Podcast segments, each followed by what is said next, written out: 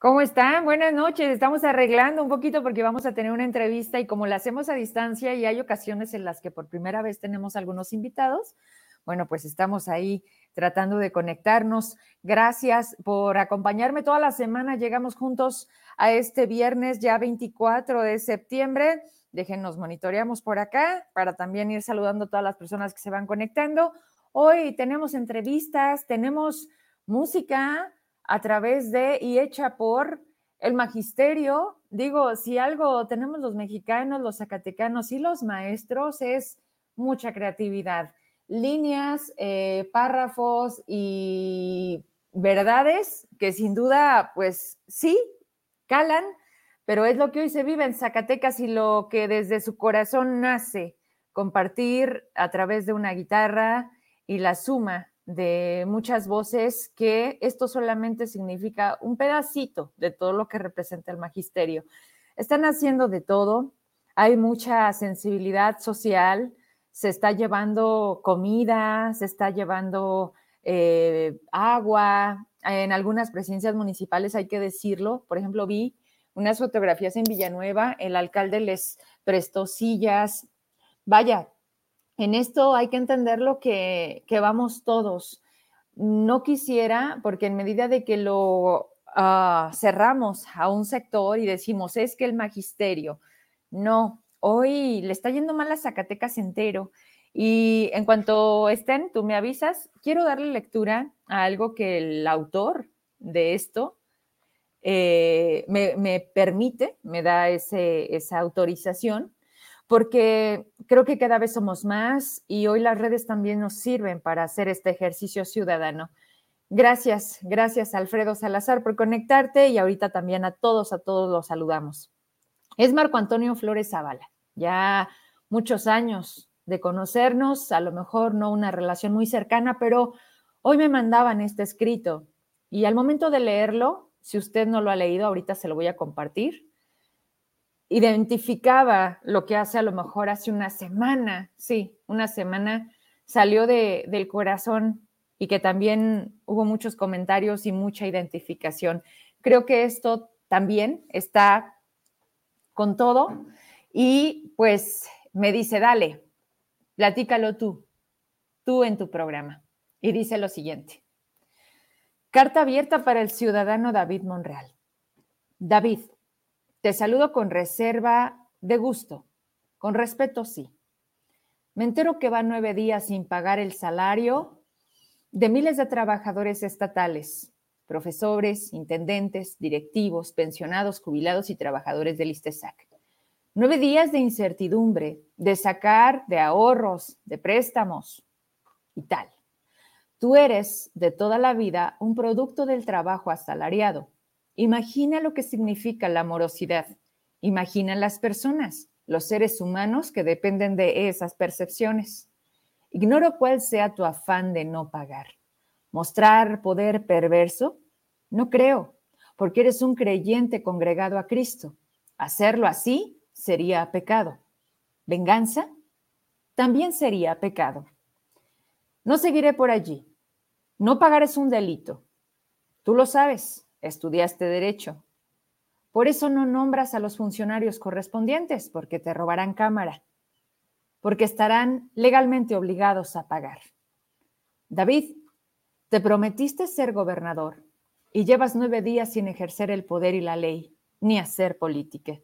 No es justo para ti y el resto que sigas en una función que no te gusta, que no te place. Va nueve días que estás proyectando infelicidad, y zozobra secular. Gobernador, no sea inmoral, pague, pague ya. Lo que hace no es política, es un atraco que no tiene precedentes en la historia de Zacatecas. Pague para que la economía no se altere, como está alterada con los efectos de la pandemia. No haga alianza con el COVID. Venga, haga historia como lo quiere hacer Julio o Saúl. David, Paga con altura de miras, paga lo que corresponde, muestra que eres el gobernador y no un politiquillo que acata indicaciones, que eres un vengativo con tus ex amigos Miguel y Alex. David, Da cuenta que te preocupa Zacatecas y no la coyuntura política. Paga, paga porque miles de los que padecen votaron por ti. No votes al desprecio a quienes deseaban hacer historia contigo. Venga, muestra que amor con amor se paga. A estas alturas eh, ya no generaste liderazgo. Es todo lo contrario. Estás minando eso que llaman monrealismo. Paga los derechos, paga lo que corresponde. Ya no te escudes con los pasados, porque si lo haces, ve directo a Jorge y a Brito. Paga al trabajador. Van uno, dos, tres, cuatro, cinco, seis, siete, ocho, nueve días donde no muestras que eres gobernador, sino un político sin ánima. Firma Marco Antonio Flores Zavala, está en sus redes y al momento de escribirnos que me decían, pero ya viste esto, sí, claro que lo estoy viendo, claro que lo comparto y por supuesto que lo leo aquí con ustedes. Una voz más un zacatecano, todos hoy, y no solamente en el Estado, saben lo que está sucediendo. Allá afuera, en otras partes, me dicen el, Michaco, el michoacanazo. Cada situación es muy particular. Michoacán también tiene aeropuertos, vías eh, cerradas y su eh, exigencia es legítima. Y también allá tienen un gran tema con el magisterio. Cada estado tiene sus particularidades. Hoy nosotros estamos aquí a la espera de, ahí vea lo bueno. Yo ayer les comentaba que gracias a Dios a lo largo de mi vida he logrado hacer muy buenas amistades, muchos políticos, muchos ya no lo son, pero al final lo que llega, lo que se queda es, es la confianza, la confianza de ser siempre los mismos porque luego se marean, porque piensan que los cargos son para siempre. Y no, son temporales. Pero bueno, los ladrillos marean. Y ya hubo respuesta de la federación. Desconozco por qué el propio gobierno no da ese anuncio.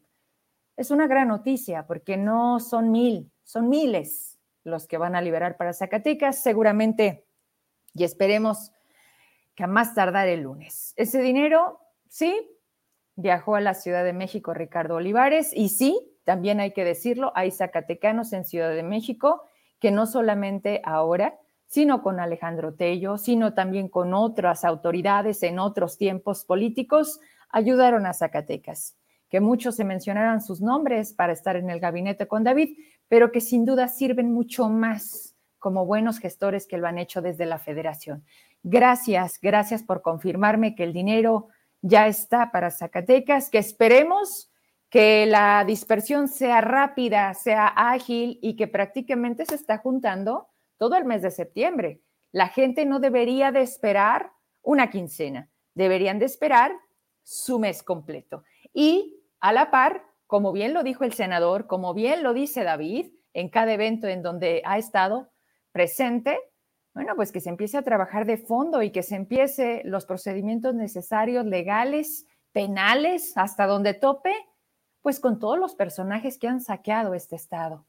Ojo, que no se les vaya ninguno, porque esta sociedad va a estar muy atenta, porque si querían despertar a estas personas, que hoy somos todos y somos tantos, estamos listos para vivir algo extraordinario. En todos los sentidos, hoy, hoy, aunque duela, aunque venga como lo estamos teniendo, son momentos extraordinarios y las cosas se van a tener que ir dando, por supuesto. Así que el dinero sí. ¿Cuánto? ¿Cómo? ¿A cambio de qué? Híjole, me encantaría poder tener en entrevista a Ricardo Olivares, pero pues tampoco lo dejan. Y bien raro, porque no entiendo para qué van a tener áreas de comunicación social en todas las dependencias del gobierno cuando lo van a centralizar en el permiso de quién te la pide, a él si se la das, a él no, antes me tienes que avisar, qué le vas a preguntar. Así quiere trabajar la nueva gobernanza con los medios de comunicación y qué creen. Yo ahí no le entro.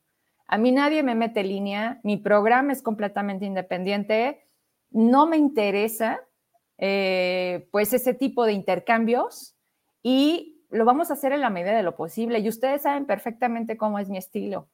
Tengo el teléfono de todos, y también tengo la respuesta, porque no responder también es una respuesta. y se quede en el WhatsApp. Entonces, pues bueno, señores, ojalá que entiendan para qué somos los medios de comunicación y para qué están ustedes también ahí en ese lugar. Eh, excelente noticia, pero también pagarán ya los jubilados. Mira, Beren, es que volvemos a lo mismo.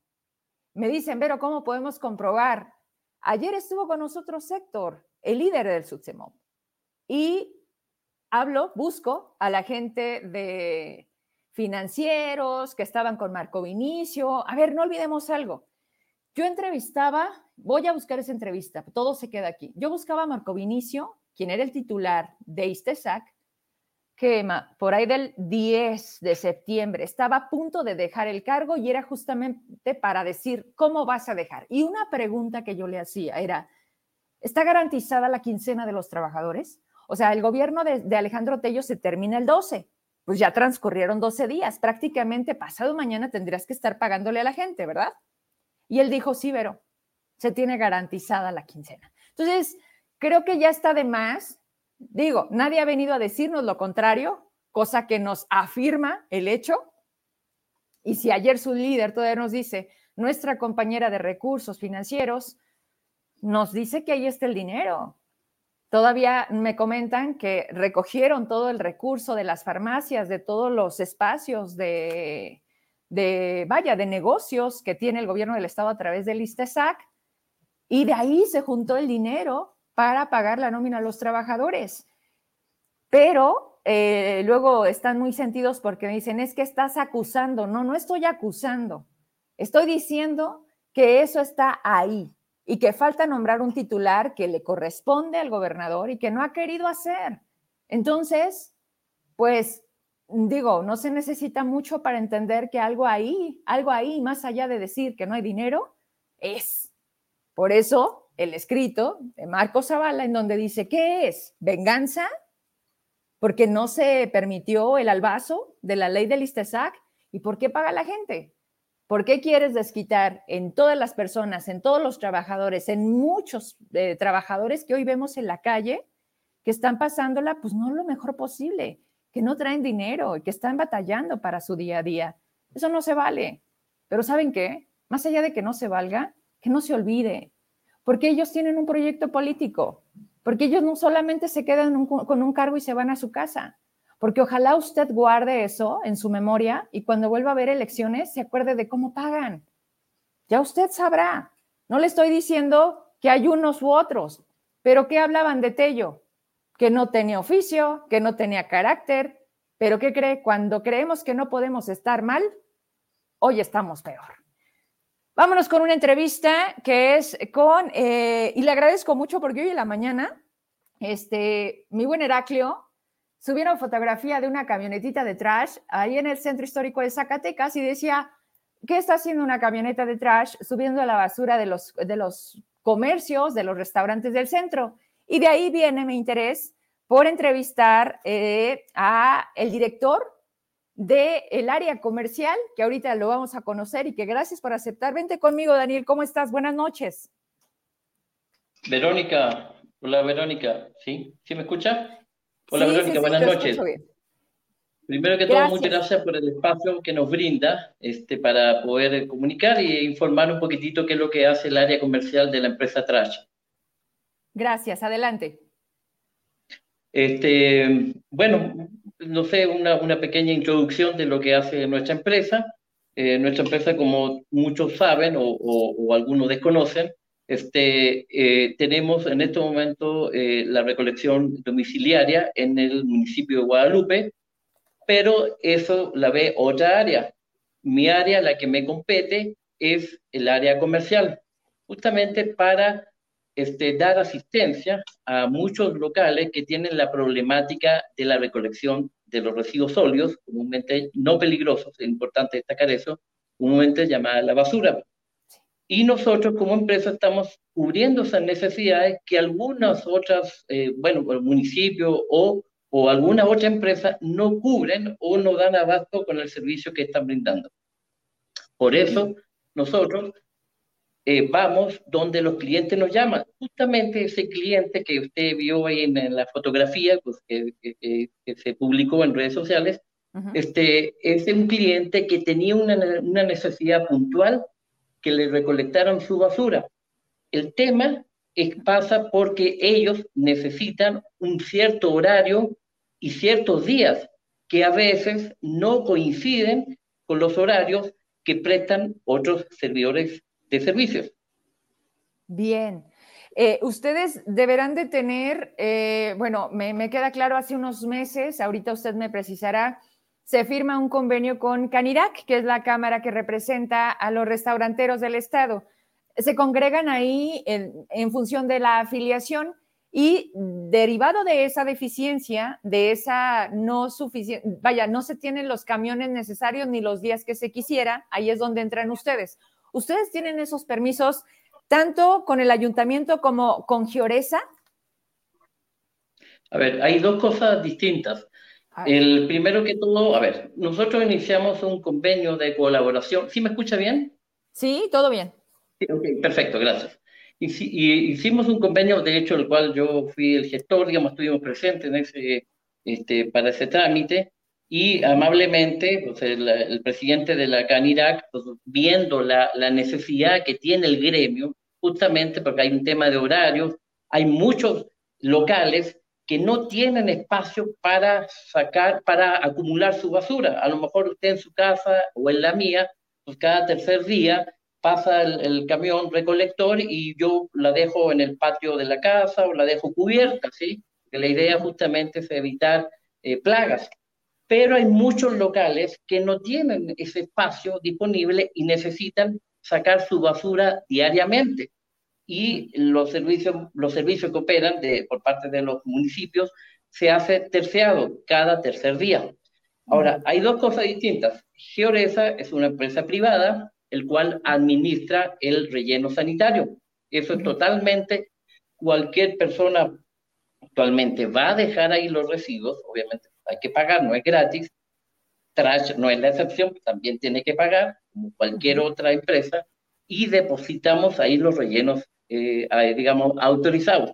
En cuanto a los permisos que usted me hace mención, la empresa obviamente para, cuenta con todos los permisos para dar, este, digamos, en el, en el, aspecto legal, para que esté protegido, sobre todo proteger a los clientes, que la empresa que le está recolectando cumpla con la normativa que establece la ley. La, esto de la recolección de la basura no es que se le ocurrió atrás hacerla. Esto, yo llevo 10 meses aquí en Zacatecas como, como, gerente comercial. De hecho, ya me gustó tanto Zacatecas, pues que ya me quedé a vivir acá. Y muy bonita ciudad, por cierto. Y la verdad que la necesidad ya estaba, de, antes ya la estaba cubierto otra empresa. Eh, la estaba seguramente cubriendo los municipios, lo que podían, o si no, otras empresas.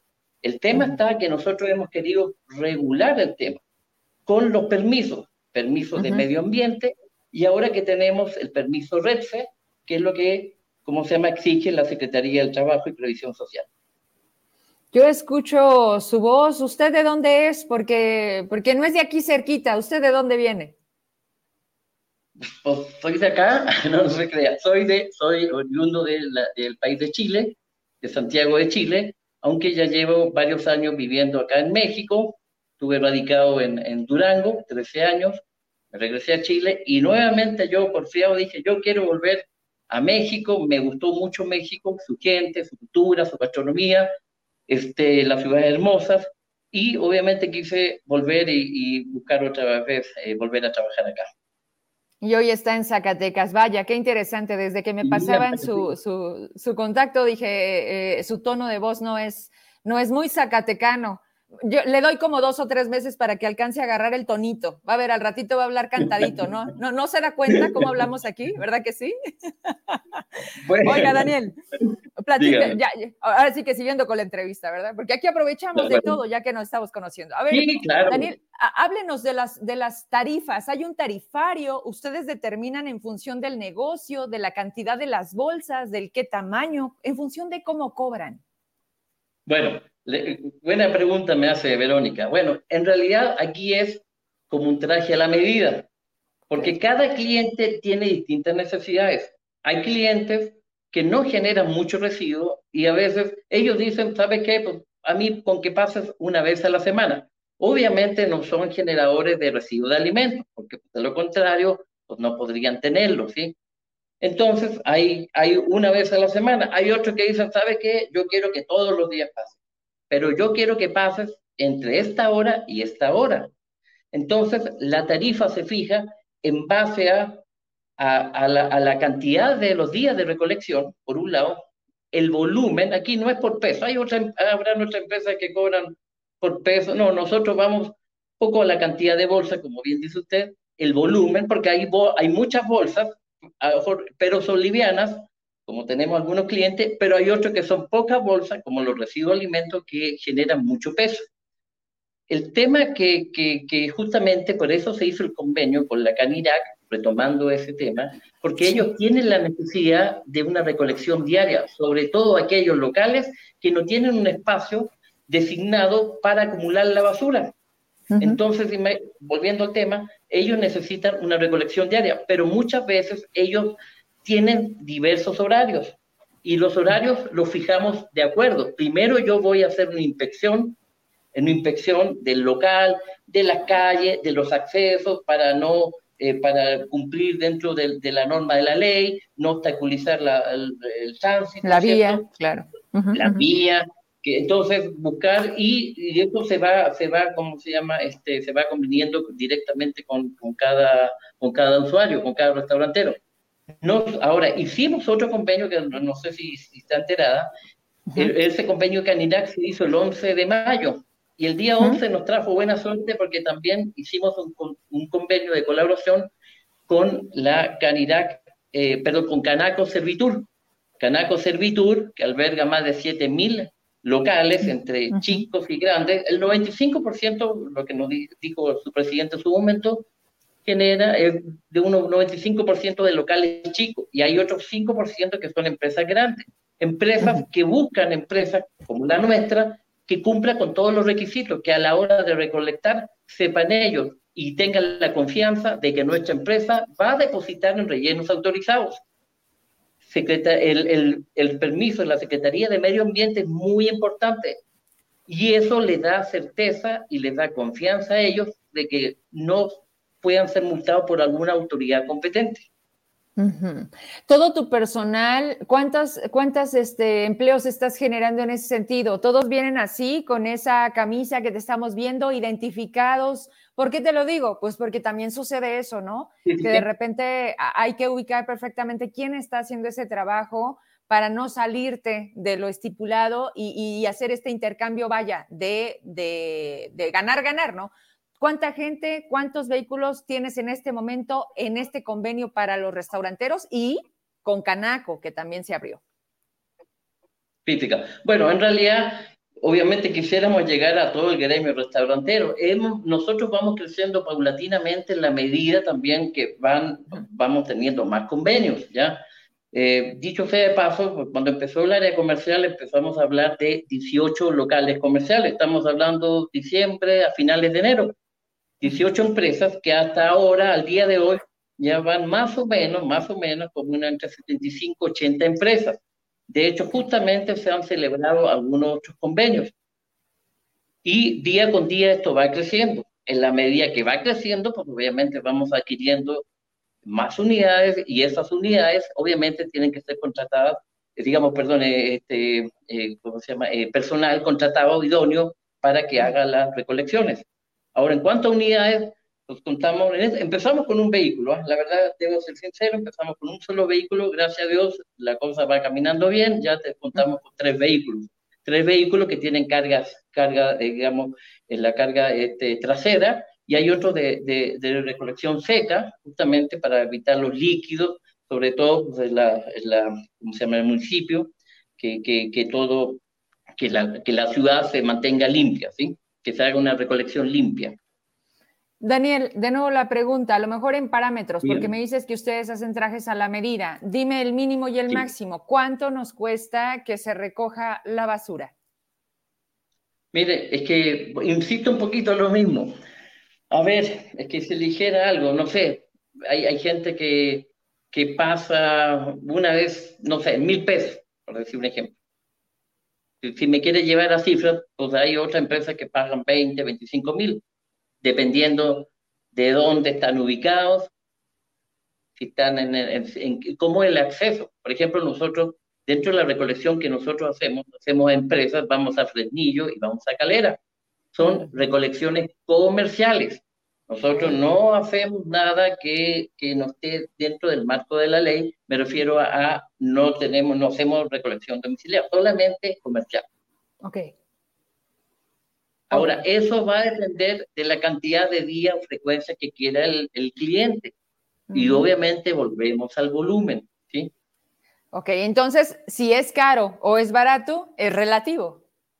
Es relativo, porque exactamente, por ejemplo, el, el cliente que, que, por ejemplo, que ahora ya en el centro histórico, ya tenemos varios restauranteros y ellos es relativo, porque es cierto, porque tienen una necesidad imperiosa de sacar su basura. Insisto, no se les acomodan los servicios que están actualmente.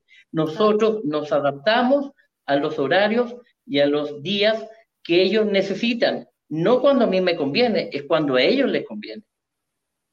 Bien, pues le agradezco la información sobre todo el encuentro. E, es, bueno conocer eh, todo, todo en Zacatecas, qué sucede, cómo se mueve, quiénes son, saber que incluso eh, sí se le puede ver ese lado al estado de Zacatecas como venir a hacer negocio. Digo, hay que decirlo, la basura es un muy buen negocio, nos queda claro. Y eh, esta, esta apertura, porque luego también cuando son iniciativa privada o tienen este tipo de negocios, y nos dicen, ¿sabes qué? Es que tenemos que pedir permiso al corporativo y lo respetamos.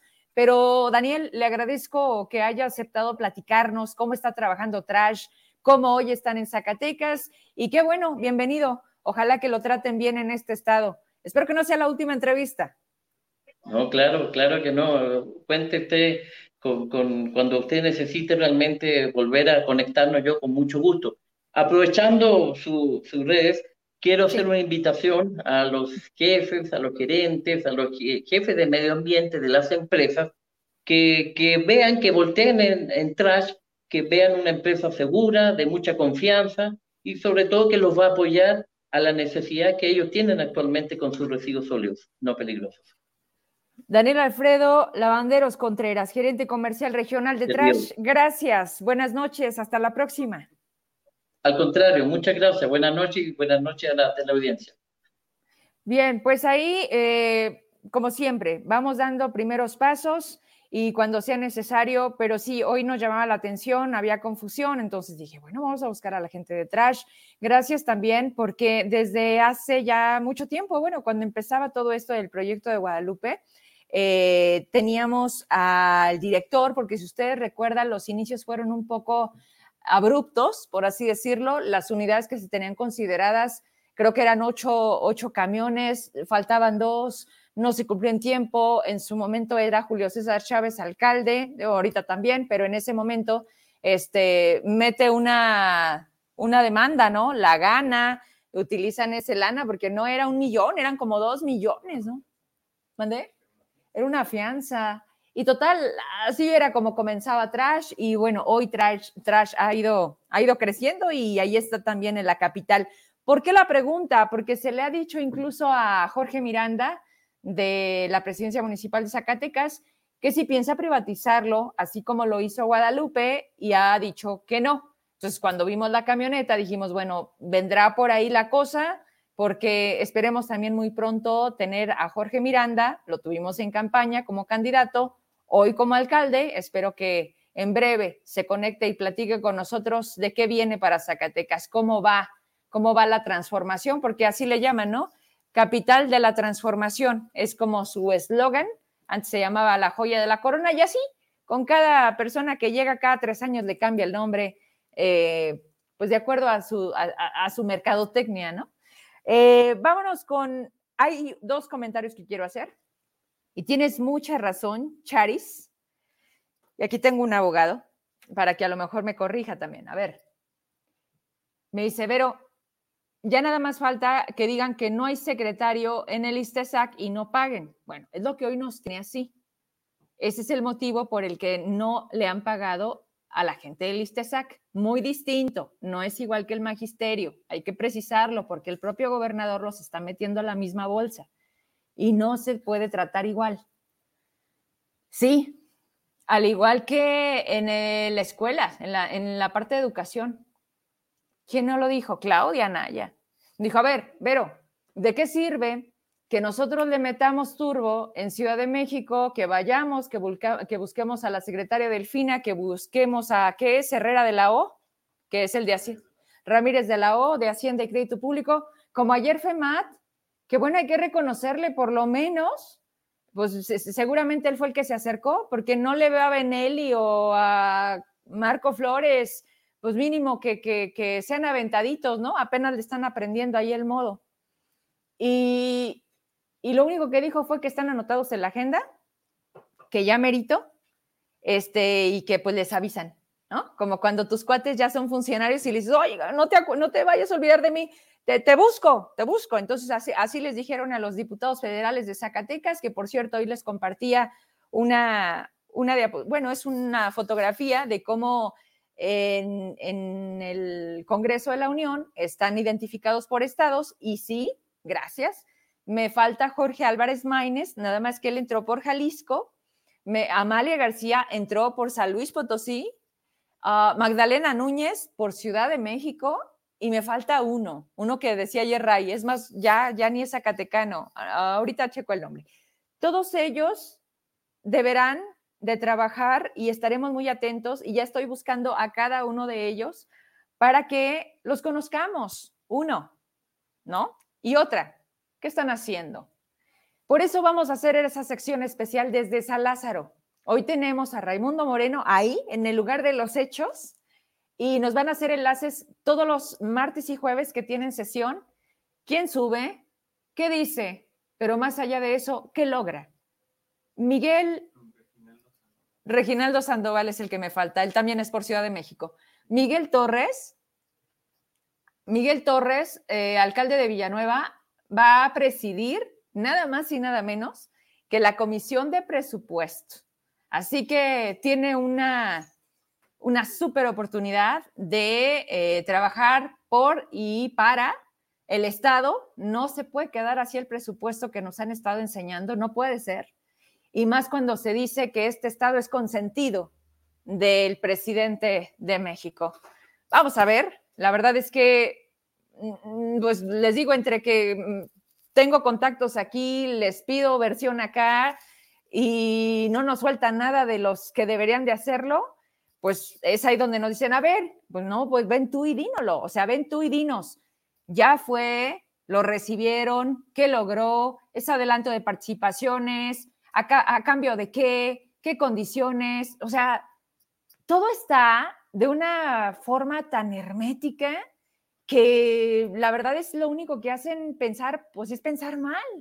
Y nosotros lo único que queremos es decirle a la gente qué está pasando, sin necesidad de generar esta incertidumbre que ya de por sí es mucha y que nuestra lógica nos dice que quien a lo mejor quisiéramos ver gestionando y así como se graba en sus videos cuando ve la camioneta, que lo pudiéramos ver en ese traslado a la Ciudad de México a decirnos, hoy me va a recibir el secretario de Hacienda, hoy voy a ver a la secretaria de Educación, como lo hizo en los meses de julio diciendo que estaba haciendo todo porque ya venía el cambio, la transformación para Zacatecas. Entonces, es ahorita cuando queremos ver eso, eh, pues de todos, pero pues empecemos por terminar el gabinete, ¿verdad? Es que por donde le queramos ver, creo que si no está eso, es el principio de muchas cosas. Mientras no tengas todas las piezas del juego, del rompecabezas, se va a atorar. Y es lo que me está diciendo mi querida Charis, que me dice, Vero, pues ok, ahí está la lana, pero si no hay titulares, no hay firmas, no hay procedimientos y pues más pretextos y menos respuestas. Es viernes de transformación digital, está desde Ciudad de México Gerardo Ursúa y tiene un súper tema que la verdad ahorita que lo leí es recetas médicas electrónicas. Bueno, explícanoslo tú, cuéntamelo, cuéntanoslo a todos. Gerardo, ¿cómo estás? Buenas noches. Hola, Vero, buenas noches. Un abrazo a ti y un saludo a todo el auditorio. ¿Cómo están? Bien, que con el gusto de saludarte, ¿cómo, cómo va México? Pues digámosle que va avanzando, ¿no? ya tuve oportunidad de salir un poco a, la oficina y este, entonces, pues ahorita, de hecho, venía de trayecto de regreso, pero no alcancé a llegar por el tráfico, es decir, eso te da la magnitud del movimiento que hay, y tuve que pedir asilo en una oficina de un buen amigo en el trayecto. Qué bueno que tenemos amigos, ¿estás de acuerdo? Que nos dicen más vale amigos que lana, ¿no? Confirmado. Oye, mijera, este, hablaba, hablabas de algo bien interesante porque me quedé así como que, ¿what? Eh, ¿Cuál es el tema que hoy nos traes? Pues justamente cuando yo preguntaba si tú alguna vez o si tú sabías que hoy existen recetas electrónicas, la gente me contestaba que sí, diciendo, claro, pues las puedes seguir en YouTube para cocinar lo que quieras, ¿no? Entonces, ese es el nivel de desconocimiento del tema de la receta médica electrónica, ¿no? Suena loco, porque es casi de, de, de, ya no necesitamos nada. Oye, por cierto, me aventé el documental este de los robots, que, que era de la empresa esta, ¿qué, ¿qué, fue? O sea, donde iban supliendo a los trabajadores y que los mismos trabajadores, ah, que, que un robot mata a un humano. Está súper loco, ¿eh? Pero, pero es muy real y es muy lo que estamos viviendo y es muy lo que se viene. O sea, el costo-beneficio de tener a un recurso humano en empresas de ese tipo, en donde son de manufactura, ¿no? De cosas de estar parados todo tu horario y estar checándole y el control de calidad. O sea, estamos, la humanidad está siendo suplida por, por robots. O sea, eso lo veíamos como, como una película de ciencia ficción. Es correcto, y, esto nos lleva a que como personas desarrollemos otras habilidades y otros conocimientos para poder encontrar justamente posiciones que, seguramente pues, van a ser desplazadas ¿no? por, por la automatización. Hoy tuve por la mañana una charla donde alguien me platicaba su visita al nuevo almacén de Amazon en Tijuana y este, pues nos platicaba la, velocidad con la que este, los sensores pueden ya determinar eh, eh, el contenido del paquete, este, la lectura, la temperatura, es decir, una serie de datos eh, en fracciones de segundo, ¿no? Entonces, al final eso nos lleva a que este, pues, todos esos procesos que antes se venían haciendo manualmente, pues van a tener que entrar en un proceso automatizado y bueno, encontraremos, digámosle, o debemos de generar nuevas oportunidades para poder encontrar un espacio en el mercado laboral. Sí, definitivamente. Pero regresemos a las recetas electrónicas, porque yo todavía no le agarro ahí el modo. Pues bueno, como, como tú, eh, gran parte de las personas con las que he platicado para preguntarles si sabían que existía la receta médica electrónica, en su mayoría la respuesta fue que no. Hoy en día, ah. eh, cuando tú vas al médico, este, pues te da una receta en papel, ¿no? Y este, con la intención, evidentemente, de este, pues evitar el la automedicación, ¿no? que es un problema grave eh, en México. Y eh, tú tienes que presentar esta receta físicamente en una farmacia para que te puedan eh, surtir y sellar, ¿no? De, si te despacharon la receta completa, ¿no? O si te despacharon solo una parte para que tú puedas utilizar el mismo documento para una siguiente, digámosle, dosis, ¿no? Esto funciona ah, como lo estamos platicando hasta el día de hoy sin embargo, eh, te preguntarás, ¿y cómo se controla todo eso? Es decir, ¿el sello de la farmacia es suficiente para que yo no pueda ir a otra farmacia y surtir eh, otro, el otro medicamento, no? Este, eh, déjame te digo, podemos sacar copias. Por ejemplo, ¿no? O sea, déjame te digo qué me pasa, porque con los pediatras normalmente no te dan una medicina, te dan como cinco. Y aparte, como mamá somos, bueno, ¿qué te digo? Somos una fregonería, porque basta un día para que ya te aprendas todos los horarios y qué medicina le toca y cuántos mililitros le tocan. Pero cuando te la recogen, es así de, no, espérame poquito, déjeme, le tomo una foto, ¿no? O te dicen, no se preocupe, le saco una copia. Entonces, cuando dices tú, pues entonces, ¿para qué me la quitas? Si al final me estás dando una copia, ¿no? O sea, no sé si ahí vamos en el mismo tema, Gerard. Es correcto. ¿Tú sabes qué sucede después de que se quedan con esa copia en la farmacia? Ni idea. No, nadie sabe, ¿no? Ah, bueno. Lo que debe de suceder es que ellos registran esa eh, receta en un sistema que tiene publicado la COFEPRIS para todas las farmacias. Entonces, lo que hacen es registran el número de, folio o, la cédula profesional del médico para validar que, la, receta fue ya surtida y que si tú llegas a otra farmacia, puedas eh, presentar a mejor la misma receta y que puedan identificar que ya está surtida, ¿no? Entonces, para evitar esa pero entonces todas las farmacias están en esa plataforma como para que si yo cambio de farmacia y cuando yo meto la cédula del médico me diga, esa receta ya fue surtida. Es correcto. ¿En serio? Así es, hoy funciona así, pero si viste el proceso lo vemos a la inversa, es decir, están llenos de, recetas que después capturan cuando debería ser primero verifico que la receta esté, sea válida para podértela surtir, ¿no? Uh, chales, entonces no sirve de mucho, mijera, porque imagínate, está como los expedientes de la fiscalía, ¿no? O sea, ahí nos hallan con las carpetas de investigación, o sea, nunca. Es correcto. Por ello, la COFEPRIS ya está implementando el modelo de la receta eh, médica electrónica y le puse receta médica para evitar la confusión. Entonces, receta médica electrónica que justamente permite, uno, Hoy en día ya un médico puede a través del portal de Cofepris emitir una receta electrónica que uno puede, puede imprimir o puede mandar por correo a el paciente.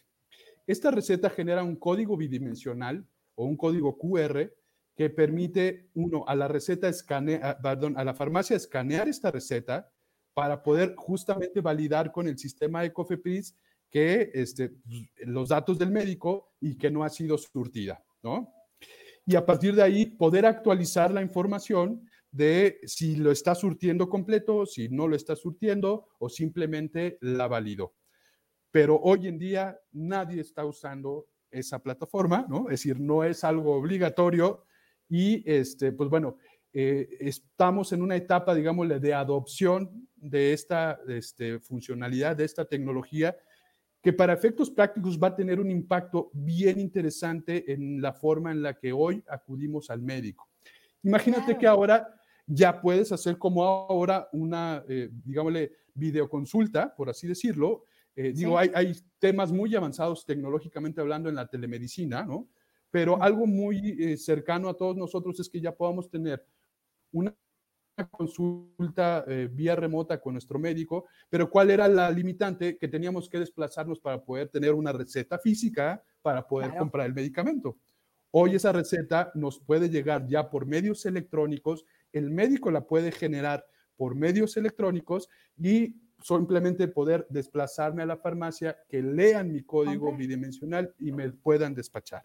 Esto va a cambiar por mucho la forma en la que hoy nos aproximamos a la, digámosle, a la consulta tradicional, pero también al despacho de medicamentos en México. ¿no?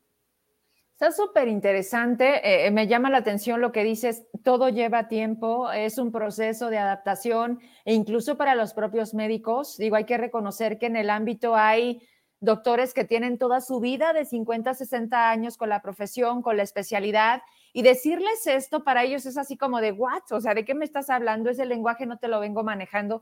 O sea, sí, sí es así como, tiene que ir paulatinamente. Eh, y eso implica que no sea tan rápido como esperemos. Es muy bueno, yo sinceramente lo, lo aplaudo porque creo que ese tipo de cosas nos van haciendo más fácil la vida y más en una ciudad de México. Aquí, por ejemplo, pues yo te hablo de distancias que en media hora yo ya estoy este, llegando a Fresnillo, ¿no? O sea, porque el tráfico no es nada que ver como Ciudad de México, en donde para ir al, traslado de tu médico a veces son hasta dos horas y apenas llegas con el médico. Y luego de ahí, pues la farmacia que me queda la subida a la casa, ¿sabes? Entonces, está padre, ojalá que, que, que más rápido de lo que pensemos, todos nos logremos entender en este nuevo sistema que viene, pues no viene, ya está aquí. Así es, estamos en una etapa justo, te digo, de, adopción, pero lo importante va a ser, eh, eh, e, insisto en el impacto que va a tener, imagina que hoy este, pues vas a poder eh, pedir tu, medicamento desde una aplicación, ¿no? O como ha sucedido, la industria farmacéutica incrementó el 80% de sus ventas a través de sus portales de comercio electrónico, ¿no? a partir de la pandemia durante los últimos 15 meses.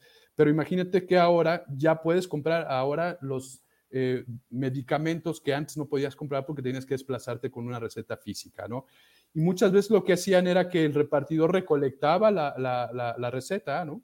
Y este, pero entrábamos en el mismo vicio que platicábamos al inicio, pues, de que no se está validando. Esto va a permitir eh, que la, eh, el consumo en línea o la compra en línea de medicamentos explote enormemente este, por la comunidad que nos va a dar este, el poder solicitarlas desde un aplicativo o desde un portal web, pero sin tener que este, incluso presentar un, documento físico, simplemente poder ingresar un folio eh, de, una eh, receta electrónica y recibir mi, medicamento en casa. Hoy en día también hay iniciativas, eh, seguramente has escuchado el término de blockchain, que es una, digámosle, medición para hacerlo muy, muy transparente o muy fácil, es, digámosle, una medición de sucesos o un registro de sucesos con cadenas de valores irreemplazables, como el sello de la factura electrónica, más o menos, ¿no? Como los sellos digitales, pero hoy ya hay iniciativas en México que están haciendo, la factura ya se emitió, la factura ya se surtió y la factura, perdón, la, receta este, ya está, digámosle, cancelada, ¿no? Entonces, Toda esa tecnología, de verdad, eh, hoy este, lo vemos muy simplistamente, pero nos va a cambiar realmente eh, la vida en cuanto al tema de los tratamientos médicos y la aproximación incluso a este, nuestro médico de, de la familia. Oye, Mijera, que también hay que olvidar una cosa, estamos hablando como si la condición de este país fuera uniforme, eso también hay que decirlo. O sea, el tema del acceso a la tecnología, simplemente pensar en tener todos internet o contar todo el mundo con un teléfono inteligente, no es así, esa es una cosa. Dos, fíjate que hace poco, gracias a Dios, mis hijas no se enferman mucho, pero me, me, recetaban un medicamento. Voy a una farmacia y me dicen, no, eh, casi, casi ya está descontinuado. Yo dije, ¿cómo? O sea, ¿cómo mi, mi pediatra no está con conocimiento de que a lo mejor ese producto ya no está en el mercado. Entonces dije, me voy a otra farmacia. Me desplazo a otra farmacia y me dicen, no, ese medicamento ya cambió de nombre. Entonces, pues bueno, me vale gorro el hecho de si le cambiaron el nombre, si ese ya no está el mercado. O sea, creo que ahí también falta una coordinación desde quien te da el medicamento para tus hijos de cómo están, ¿no? O sea, ¿cómo te explico? Es como una actualización todo el tiempo en todo. Si ya cambió de nombre, ¿cómo le pusieron? Y si ya desapareció del mercado y sobre todo, ¿por qué desaparecen del mercado? Eso es así súper grave. No sé si te ha pasado como, papé, como papá. Yo siempre leo las contraindicaciones. O sea, hay gente que llega, le pone y vénganos tu reino, ¿no? Y, nombre sea de Dios. Yo no, yo, y hasta me dice mi esposo, no lo leas, porque ya sabes, ¿no? Pues si te da miedo. Pero cuando te hacen la, la, la ¿cómo te explico? como la parte de, cuántas personas pueden tener esos efectos secundarios, te dicen uno de un millón, ¿no? Luego hacen como esa referencia y es cuando dices, ay, pues no creo que mi hijo sea el, ya se me fue Gerard, pues no creo que mi hijo sea el uno de un millón. A ver si ahorita se conecta para despedirse Gerardo, pero qué interesante, la verdad es que sin duda estas son las cosas que vienen a cambiar los momentos en la historia. Eh, ya lo decíamos, la pandemia también nos vino a adelantar casi 10 años del uso de las tecnologías y pues hoy ya llegaron para quedarse. El tema de la escuela en casa, que incluso hoy nos dicen como papás, oigan, tienen que definir, ¿vienen los niños o va a ser híbrido? El sistema ya, ya no va a cambiar y creo que mientras la pandemia no se desaparezca o no terminemos con la pandemia, va a ser nuestro estilo de vida y esta cosa, por donde sale Vero Trujillo todos los días y la noche, hoy también es mi forma de comunicarme con ustedes y no la pienso cambiar porque, porque también esto nos vino a obligar a estar en el momento y lo puedo hacer desde mi teléfono o por supuesto desde aquí, sentada con ustedes. Está batallando Jera. Tienen preguntas, tiene preguntas para él, ojalá, ojalá. Dice, las personas que no tienen herramientas tecnológicas, ¿cómo recibirán el servicio exacto? Jaime era lo que le decía, que desafortunadamente hay mucha desigualdad en México, no se diga en Zacatecas. Otra cosa, siempre se empieza como la prueba piloto en ciudades grandes, ¿no? Guadalajara, Monterrey, Ciudad de México, y ya despuesito, que ya pega, que ya queda como bien, pues ya se baja a los estados y seguramente estará llegando a Zacatecas. Había otra pregunta, si no me equivoco, de mi querida Chela, que me decía algo de la firma electrónica, ¿no, Emma? Ahí sí me ayudas a, localizarla. Bueno, ahí la tengo. Pero buenas noches, tengo una pregunta para Gerardo. ¿Él puede orientarme cómo elaborar una firma electrónica? Si hay un programa especial. Tú también sabes de eso, ¿verdad? ¿Mandé? Me, me preguntan, Chela, que depende de cuál firma electrónica. ¿Es la del SAT, Chela? Porque si es la del SAT, tienes que ir al sistema de, administración tributaria. Ahí sí, y luego es con cita, ¿verdad? Pero la cita se saca en línea. Ok, bueno. Ah, hoy a mediodía me preguntaban, me dicen, oye, Vero, ¿no te llegó la agenda? Mijera, ¿ahí estás? Perdón, eh, así es. La tecnología. No, pero hoy no puedo decir que depende de mí, ¿no? Oye, Mijera, tienes dos preguntas. Mira, aquí estaba diciendo la chela, mi severo, buenas noches, tengo una pregunta para Gerardo. ¿Me puedo orientar cómo elaborar una firma electrónica? Si hay algún programa especial. Yo le preguntaba que si era la firma electrónica la que tienen que sacar en el SAT. A ver si ahorita nos contesta. Pero ¿le puedes decir algo a Chela? Pues bueno, hoy hay incluso firma electrónica para temas, eh, digámosle, jurídicos. Acá en el Estado de México ya, ya eso es legal, es decir, ya la firma este, es una estampa de, es un sello ¿no? digital. Y para temas también laborales, este, en el Código de Comercio también ya es este, legal, ¿no? El tema de una firma electrónica. Hay aplicativos que justamente permiten validar y firmar esos contratos o esos documentos de forma electrónica. Entonces, nada, es buscar un proveedor de firma electrónica para poder avalar, digámosle, documentos firmados por ese medio. Mira, me dice, no es del SAT, es una firma para firmar documentos. Es eso. Es correcto, así es. Hay, hay varios proveedores en México y solamente se busca, se compra, digámosle, el servicio y se pueden firmar documentos a distancia y son completamente legales. Oye, si me permites, este, y para poder ayudar como debe de ser, que Chela este, te pueda mandar un mensaje, dinos cómo te encuentran para ella u otras personas que tengan esta duda u otras dudas, cómo están en comunicación con Gerardo Ursúa. Claro que sí, en Facebook eh, encuentran el instituto este, como Instituto Latinoamericano de la Transformación Digital y eh, bueno, nuestra red favorita es LinkedIn, también ahí aparecemos con el mismo nombre. Gracias, Gera. Oye, ¿qué recomendación para el fin de semana? Gracias a Dios es viernes. Pues bueno, hoy justamente les recomiendo que en su navegador de YouTube hagan una búsqueda muy sencilla que es justamente receta médica electrónica para que pues vayamos justamente adoptando el tema. Van a encontrar eh, varios eh, videos bastante interesantes, muy sencillos, de, que explican cómo es eh, la, funcionalidad y el impacto que va a tener este, digámosle, en, nuestro día a día con la salud. Oye, nos va a dar de mucho de qué platicar. Me imagino que vamos a ir creciendo con él, entendiéndole, viendo prueba, error, si va funcionando y con qué sorpresas nos vamos a encontrar, porque son de esas cosas que todo mundo sabemos, pero nadie realmente dimensiona en el ámbito de la salud, de la medicina, del consumo. Este, y vaya, ahorita la verdad que cuando te digo, desde que te leí de lo que íbamos a hablar, dije, Suena bastante padre. Entonces, pues aquí estaremos pendientes, Gerardo. Con todo gusto, Vero. Nos vemos para la próxima. Descansa. Hasta pronto. Hasta el próximo viernes. Bye. Hasta luego. Pues ya para despedirme de ustedes, este, les comentaba que por ahí de mediodía me decían, oye, Vero, a mí me, a mí no me pasa la agenda del gobernador. A mí no me dicen dónde va a estar David Monreal pero yo sé dónde preguntar y todo me dicen.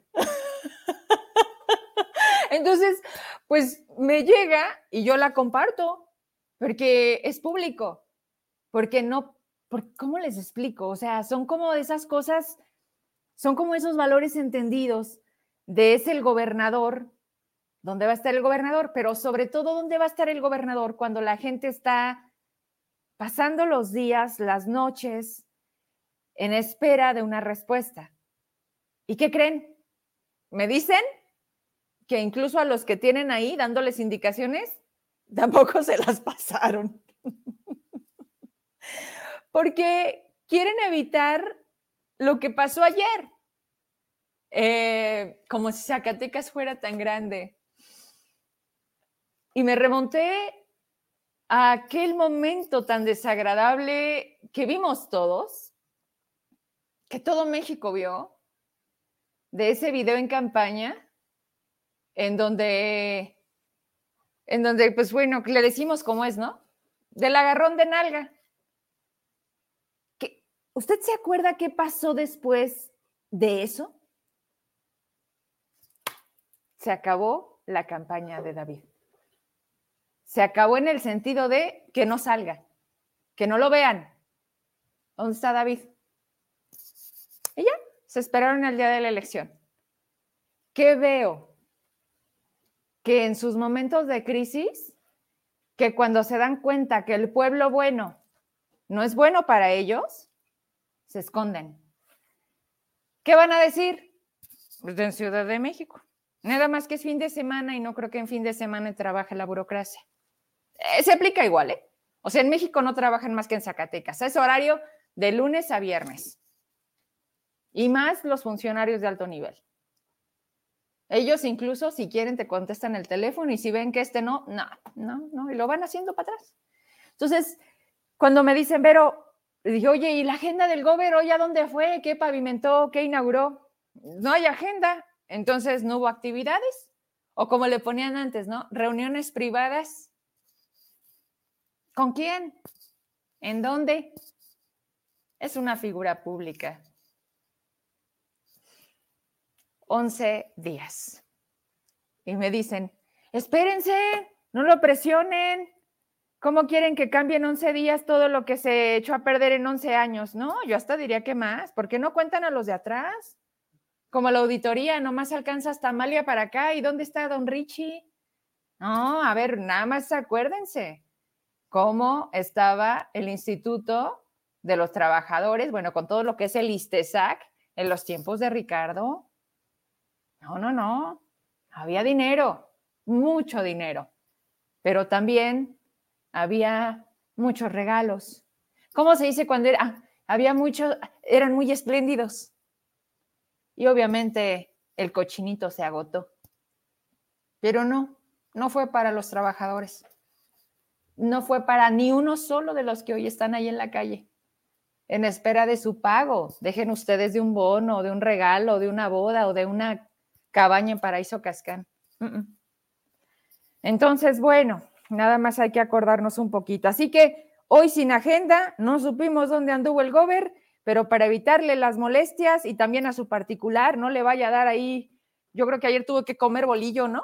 Porque el bolillo es para el coraje y para el susto.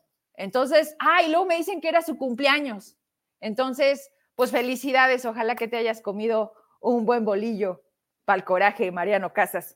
Y, y, lo que te falta, ojalá que también respírale, porque hay que tener mucha paciencia en esto que decidieron ustedes llevar a este nivel.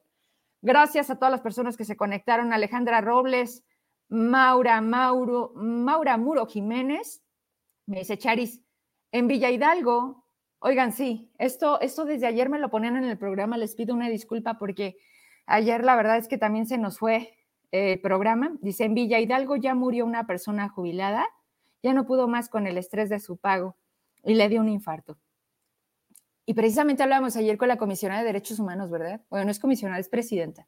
Y le decíamos, oye, cuando entra esta situación en una fase del perjuicio de la salud, y hablaba ella, bueno, sí, nada más que a veces nosotros ante un escenario como tan, tan incendiado, yo así me atrevería a decirlo, dice Andrés Vera que, ¿cómo, se llama cuando tú lo provocas? En la medicina hay una palabra y la ha estado usando mucho en sus columnas. Eh, dice, ¿cómo es posible eh, que, que nosotros queremos como reacción y queremos reacción rápida? y que vemos a las autoridades como tan pasivas, ¿no? Inducido, exacto, dice una crisis inducida. Ha sido el término que le ha llamado Andrés Vera, amigo también, que por cierto les recuerdo, desde ahorita les aviso, este lunes no voy a estar sola, vamos a hacer cinco. Nos vamos a juntar, pues los que hemos sido incómodos, nos dicen hasta infames, pero no nos metieron en el libro, no sé si en la segunda parte, pero va a estar Gabriel Contreras, Andrés Vera, Heraclio Castillo y mi querida Norma Galarza. Vamos a hablar del día número 14 de la nueva gobernanza. Y a partir de ese lunes y cada 15 días, hemos decidido estar juntos. Y los lunes, qué mejor día que para marcar la agenda, porque hoy nadie está marcando la agenda. Y necesitamos llevar a este Zacatecas en un nivel de información como usted ha visto que la traemos de manera individual, porque cada uno desde nuestros medios hacemos y vemos lo propio. A veces nos dicen, ¿se ponen de acuerdo? No, señores, basta con ver lo que está pasando. Se llama verdad y se llama realidad. Nada más que no lo ve quien no lo quiere ver. Para nosotros, en el estilo muy particular, como escribe Gabriel, como lo hace Andrés, como lo hace La Cueva del Lobo, como lo hace La La y como Vero Trujillo lo hace en cada noticiero cada noche. Entonces, ante esas coincidencias, hemos decidido juntarnos cada 15 días a disfrutar, porque yo la verdad es que este programa lo siento como cuando antes podíamos estar en la casa de alguno de nosotros y platicar ¿Qué pasa en Zacatecas? Hoy lo haremos frente a ustedes desde nuestro pedacito, porque la pandemia todavía no nos deja. El proyecto va hacia allá, hacia estar en un sitio en donde podamos convivir, como lo hacen ustedes entre amigos. Pero acá, entre colegas y que nos encanta lo que hacemos y que lo hacemos con mucho compromiso y que por supuesto cala, pero que por supuesto ayuda y que debemos de hacer contrapesos ya sé que se escucha mucho eso en la política, pero tenemos que hacer el equilibrio. Quieren una prensa con copy-page de boletines, quieren una prensa agachona, callada, que pregunte lo que les conviene y que no incomoden a los funcionarios y menos al gobernador. Esperemos que se den cuenta que eso no es periodismo y que ojalá respeten esa profesión, porque eso tiene otro nombre. Lo que ellos están haciendo por decisión propia tiene otro nombre. Norma Galarza, sí, totalmente. Qué lamentable, mi querida Norma, que se estén perdiendo mm, pues de los nuestros por una situación de, y saben qué, lo entiendo, yo ayer le decía a mi esposo, no sabes qué coraje siento. Le digo, no sabes qué impotencia me da que la gente del ISTESAC me está mandando estos videos que estoy viendo cómo hoy se están comportando y por eso caía como anillo al dedo una publicación que subía Gabriel y me posteaba, en donde antes de que ganaran su particular hoy, le ponía que el pueblo manda. Es más, bueno, no me la sé de memoria, pero no sé si por ahí la tengas. Y, y ponía así que ya se iba a acabar los serviles, ¿no?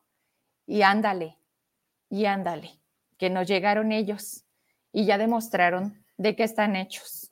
Y ayer, ayer sí fue un momento en el que yo, pues sí, imagínense, indirectamente estamos involucrados. Ahora ustedes que estuvieron ahí al frente grabando, esperando una mirada, una atención, pero estamos hablando de días transcurridos, o sea, el cansancio, el agobio, la duda y todo se va subiendo.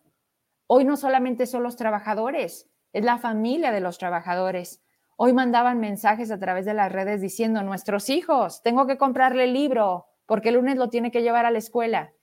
Ah, miren, para eso sirve Facebook. Eso lo decía el 21 de julio.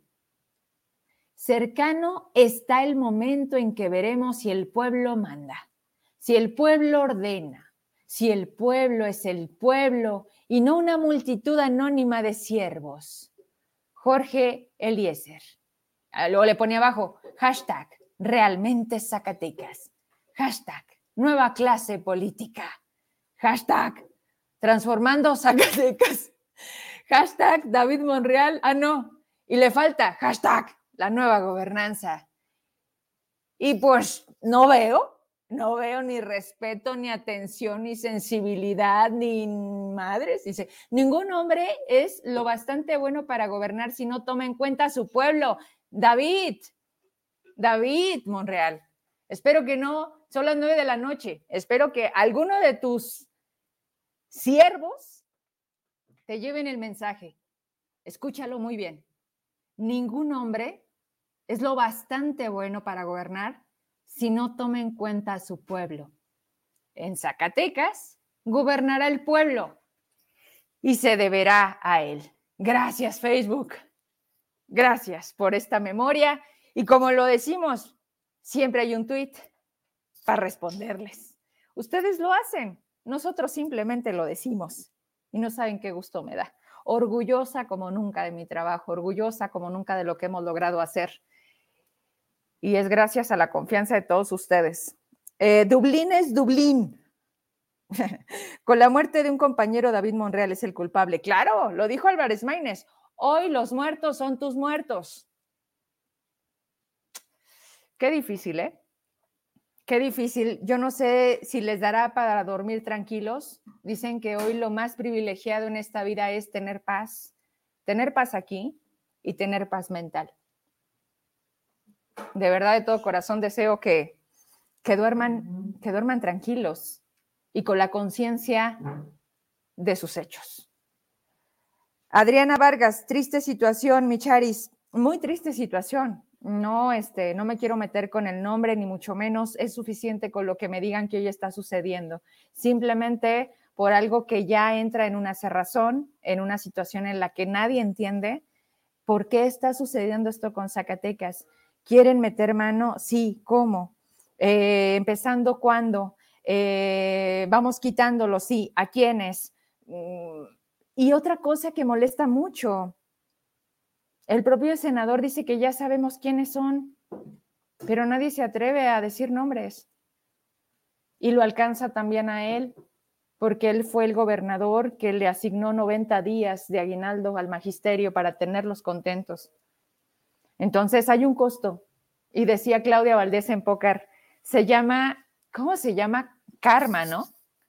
Tú haces y se regresa. A lo mejor no se le regresó a él directamente, se le regresó a uno de los suyos, pero al final este proyecto es para fortalecer un proyecto familiar para el 2024. Y hoy me decía una persona, porque ¿qué creen? Sí, sí tengo amigos en Morena, por supuesto que sí, y los respeto. Y me burlo de ellos, sí, y aguantan vara. Me decían, pero, a ver, no nada más Julieta y Verónica Díaz hicieron ganar a David, por favor, haznos visibles. Fuimos miles de zacatecanos que lo ayudamos para que él ganara. Esas dos mujeres, esas dos mujeres, por favor, Vero, trata de no nombrarlas. No les des vida. Nómbranos a nosotros. Y le dije, va, mándame la lista. El problema es que ustedes también siguen callados y agachones. Siguen sentados esperando la llamada de David. ¿Quién se merece más los cargos? ¿Ya vieron a quién pusieron en el deporte en Guadalupe? en el que hasta hace unos años le ponía que la familia Monreal y que el imperio y que el negocio redondo, y hoy le dan un cargo. Entonces, ¿a quién están considerando para los puestos? Dice Julio César que gente profesional y con capacidad. ¿Para qué? ¿Ya vieron también algunos de los nombramientos?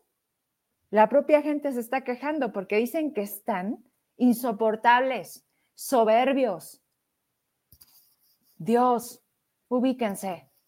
Este rollo es temporal.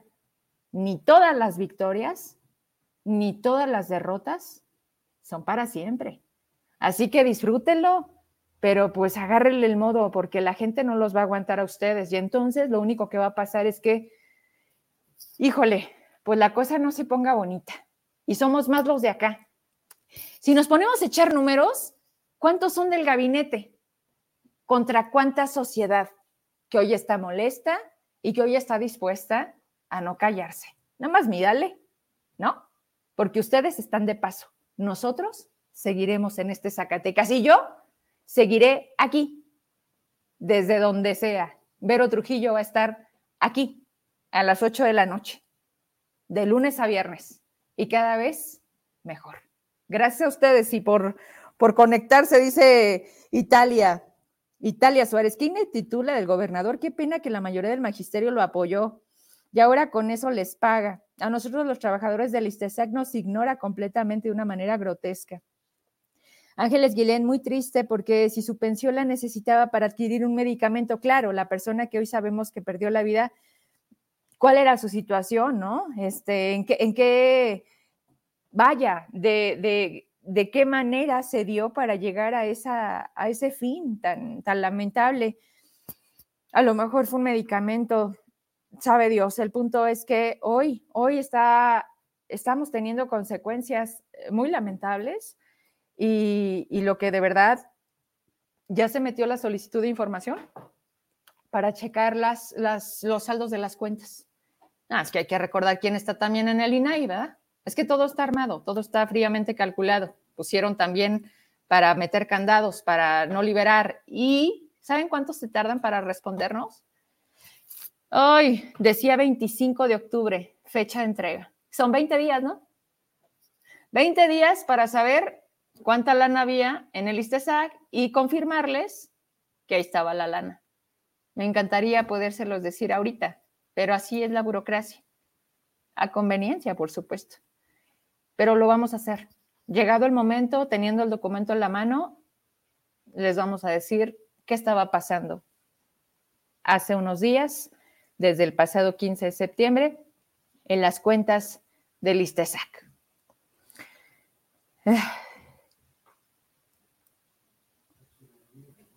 Va. Tenemos una cápsula de fin de semana, es de cine, es una recomendación para tomar aire y regreso a despedirme. Es Emilio Reynoso.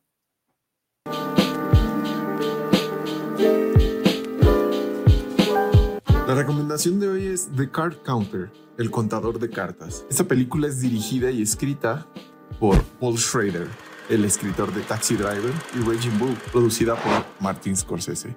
Con el respaldo financiero de La Linda, él lleva a Cirque en un camino de casino a casino hasta que el raro trío se concentra en ganar la Serie Mundial de Póker en Las Vegas. Pero mantener a Cirque en el buen camino demuestra ser imposible, empujando a Tell hacia la oscuridad de su pasado.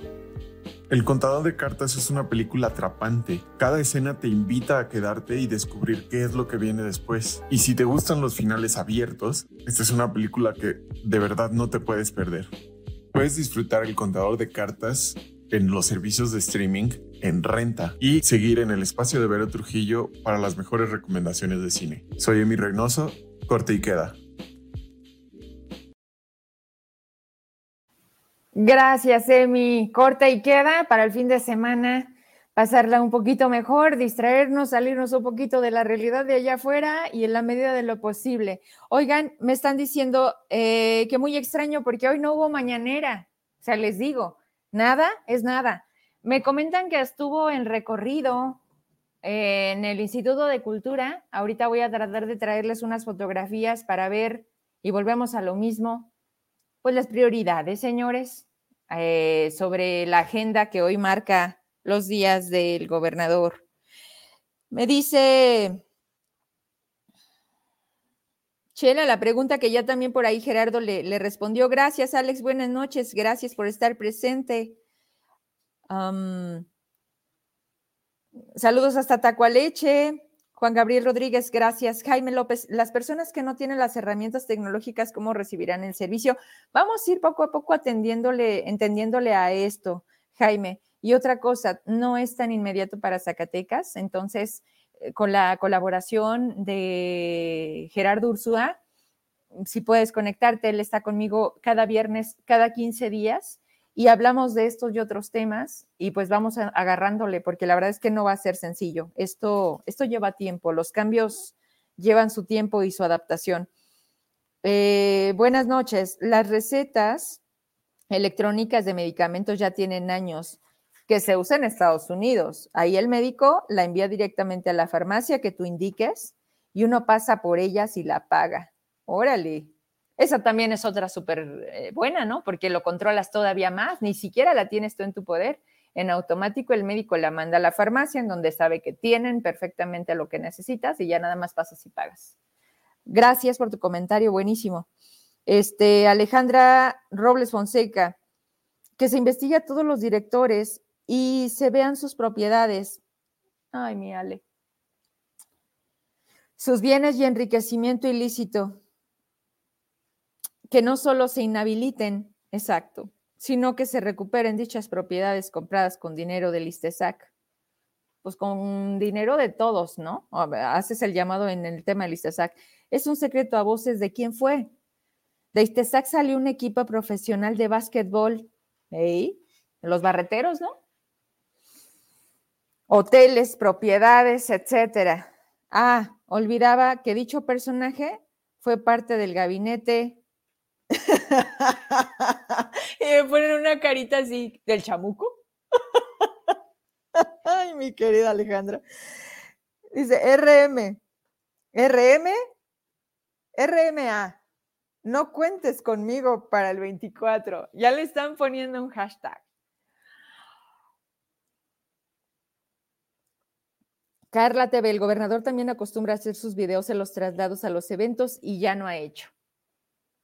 Tú me dices si tienes una fotito para ver dónde anduvo don David. Es que, es que lo vamos a seguir. Es que me decían ayer, pero ¿qué hacemos? Pues vamos a seguirlo. Vamos a estar presentes donde él esté. A ver quién se cansa primero. Si el gobierno quiere hacer las cosas bien, pues entonces vamos a hallarle el modo. Mm, si quiere, llame el hostigamiento, pero no, porque somos el pueblo y entonces nosotros lo único que queremos es que nos escuche. Dice Carla, Buenas noches, Vero. Gracias por la atención, el detalle de apoda. Ah, gracias, Carla. Al contrario, no, este, me da mucho gusto que les haya servido. Ojalá, ojalá, ojalá que, que no solamente sea para un día y lo hacemos de todo corazón. Y estamos haciendo más porque sabemos que no solamente son 10, 20, 30, y son también del magisterio y son muchas personas, pero hasta donde nos dé, y no solamente soy yo, son amigos este, que hoy nos unimos para poder hacer esto y minimizar o, pues sí, hacer menos difíciles los días. Sé que no es mucho, pero gracias, gracias a ustedes por, por sus mensajes. Jesús Amarripa, felicidades, Vero, gracias.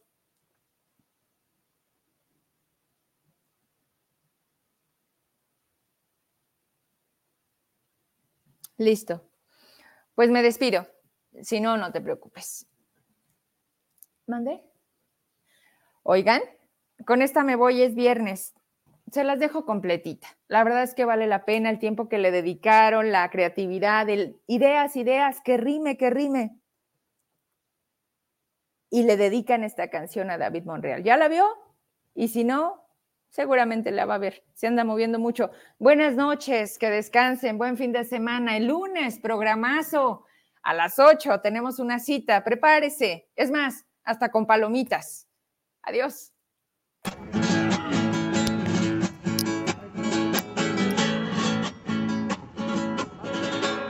Estamos aquí reunidos, haciendo algo de presión, haciendo algo de presión. Estamos aquí reunidos, a ver si tal vez que entra nos paga el gobernador nos paga el gobernador.